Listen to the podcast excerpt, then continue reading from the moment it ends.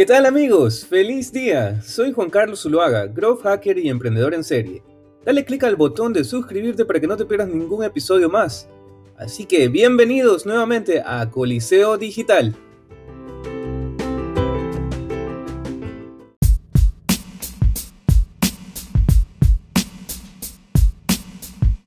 Coliseo Digital es un podcast semanal para ayudar a emprendedores con startups en una etapa semilla a lograr su siguiente etapa de crecimiento por medio de pasos claros y específicos.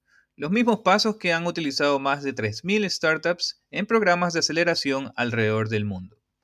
Ese es nuestro elevator pitch.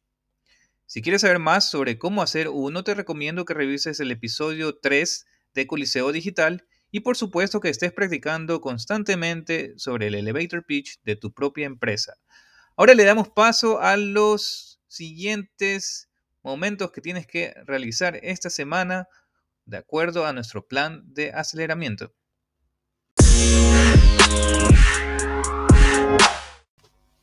Felicitaciones. Eso es lo, fuera, es lo primero que mencionaría el día de hoy. Felicitaciones porque ya ha llegado a el episodio número 12, lo que significa que si por cada uno de nuestros episodios han hecho más de los dos o tres pasos que mencionamos en cada uno de ellos, significa que ya llevan más de 30 pasos donde han evaluado su compañía.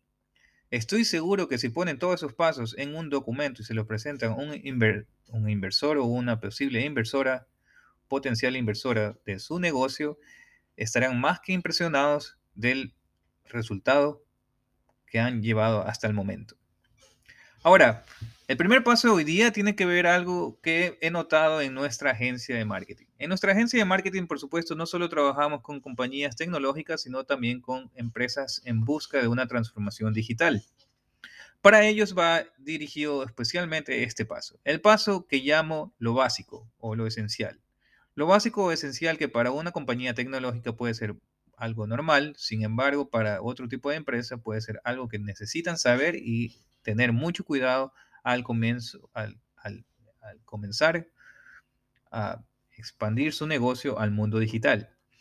En lo básico vamos con, primero, por supuesto, con el dominio. El dominio de su página normalmente está anclado al nombre de su compañía.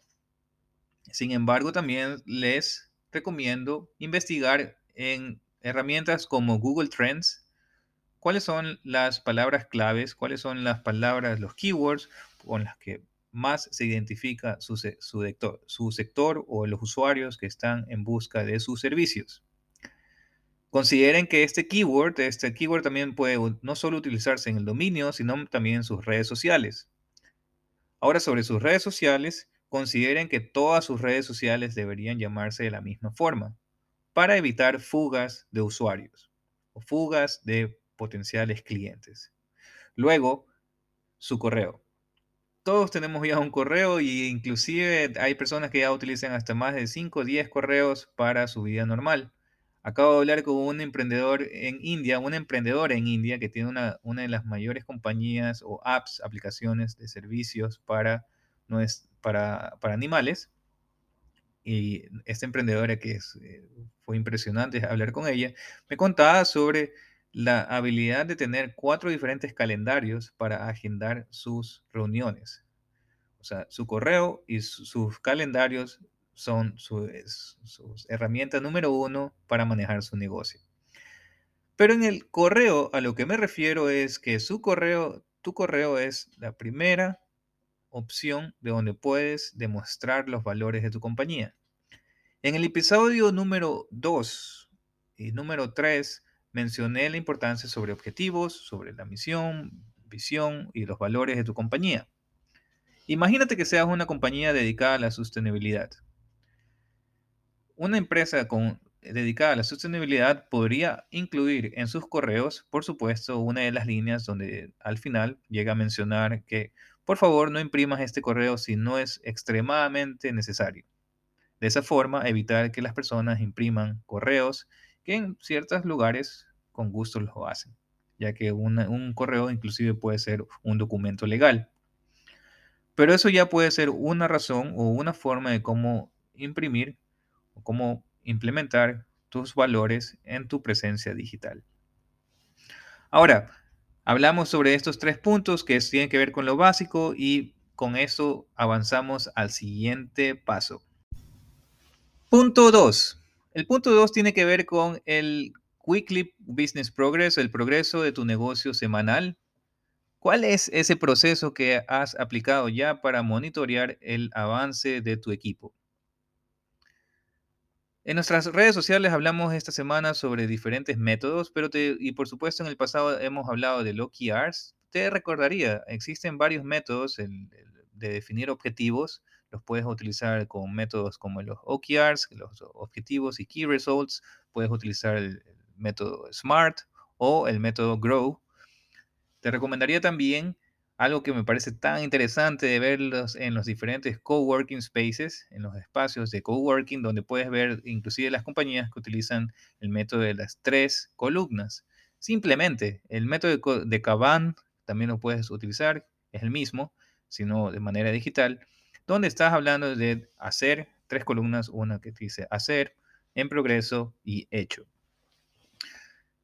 Una tips al respecto, yo siempre aumento una columna extra cuando veo estos tipos de ejemplos donde incluyo una columna que es sobre brainstorming, es una cosa de ideas, simplemente ideas, ya que considero que todo el equipo debería estar completamente comprometido a escribir cualquier idea que se les venga sobre el negocio sin temor a ningún prejuicio.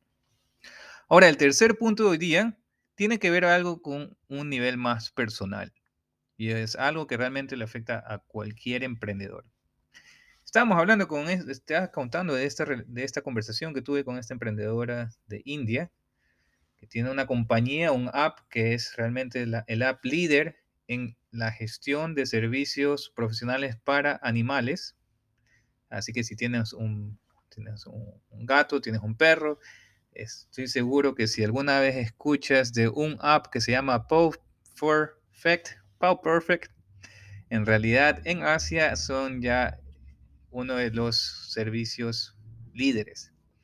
Ella me cuenta, por supuesto, también sobre las horas de trabajo que hace diariamente y cómo ella lo maneja. Y contaba que realmente trabaja alrededor de 16 horas diarias, que sus primeros 5.000 usuarios, ella los manejó personalmente, llamando a cada uno de ellos para invitarlos y darles la bienvenida a su servicio. ¿Te imaginas tú si lo has hecho lo mismo? Puedes comenzar a contarles a tus amigos o a tus socios de ese tipo de compromiso en la atención al cliente yo creo que no son muchos los que podrían decir lo mismo. Y los que sí pueden decirlo, felicitaciones porque eso también es un logro. Ahora lo que vamos a hablar también en este punto tiene que ver sobre la definición de horarios de trabajo. Por supuesto, los co-founders trabajan extras horas, eh, inclusive 12 horas, 16 horas, pero tienes que tener en consideración que realmente este tipo de nivel de trabajo, ah, de trabajar tantas horas diarias, repercute directamente en otros niveles de tu vida. Así que si especialmente si tienes una, familia, si tienes personas que dependen de ti, es importante que también tengas hábitos normales para dormir, hábitos eh, que cuides la forma como te alimentas, cómo haces deportes, cosas y, y hábitos que realmente balanceen tu vida. Es importante también que tengas una conversación seria con estas personas. Ahora te lo, te lo menciono de emprendedor a emprendedor, que realmente, de emprendedora a emprendedora también, por supuesto, que consideres que necesitas tener una conversación muy seria con cada una de estas personas que se, que se afecten realmente, directamente sobre la forma y los hábitos de tu vida. Por lo menos gasta entre 30 a 40 minutos cada, cierto tiempo, cada, cada semana, en donde puedas planificar cómo va el avance de tu compañía. Estas personas tienen que entender que realmente durante los primeros cinco años, tres años de una startup, tu tiempo se va a dividir drásticamente entre tu compañía y lo que estás creando. Ahora, personalmente les puedo decir, después de diferentes compañías que he estado lanzando al mercado, que en realidad el dividir completamente una compañía y tu familia es algo que no siempre llega a buenos resultados. Lo mejor que puedes buscar en realmente es tratar de unificar a tu familia lo que más puedas con lo que haces diariamente. Inclusive trabajar con tus hijos cerca es algo realmente viable. Se los digo por experiencia. Así que este es el tercer punto que les dejaría hoy día y uno de los más importantes que considero realmente en su vida como emprendedores. Así que apliquen por favor lo que habíamos comenzado desde el comienzo, el pitch deck, eh, lo básico, cómo van sus relaciones y por supuesto también cómo aplican sus valores, los valores, la misión a toda su presencia digital. Bueno, emprendedores, los dejo esta semana. Muchas gracias por su atención. Espero verlos muy pronto en el siguiente episodio. Y por supuesto, si ya saben que si necesitan alguna información sobre marketing digital o lo que me encanta ahora, que es growth hacking, nos contacten en www. Se fue una doble de más, pero ya lo saben, serendipia.es o escríbanos, por supuesto, a info.serendipia.es. Gracias, emprendedores. Que tengan un excelente día.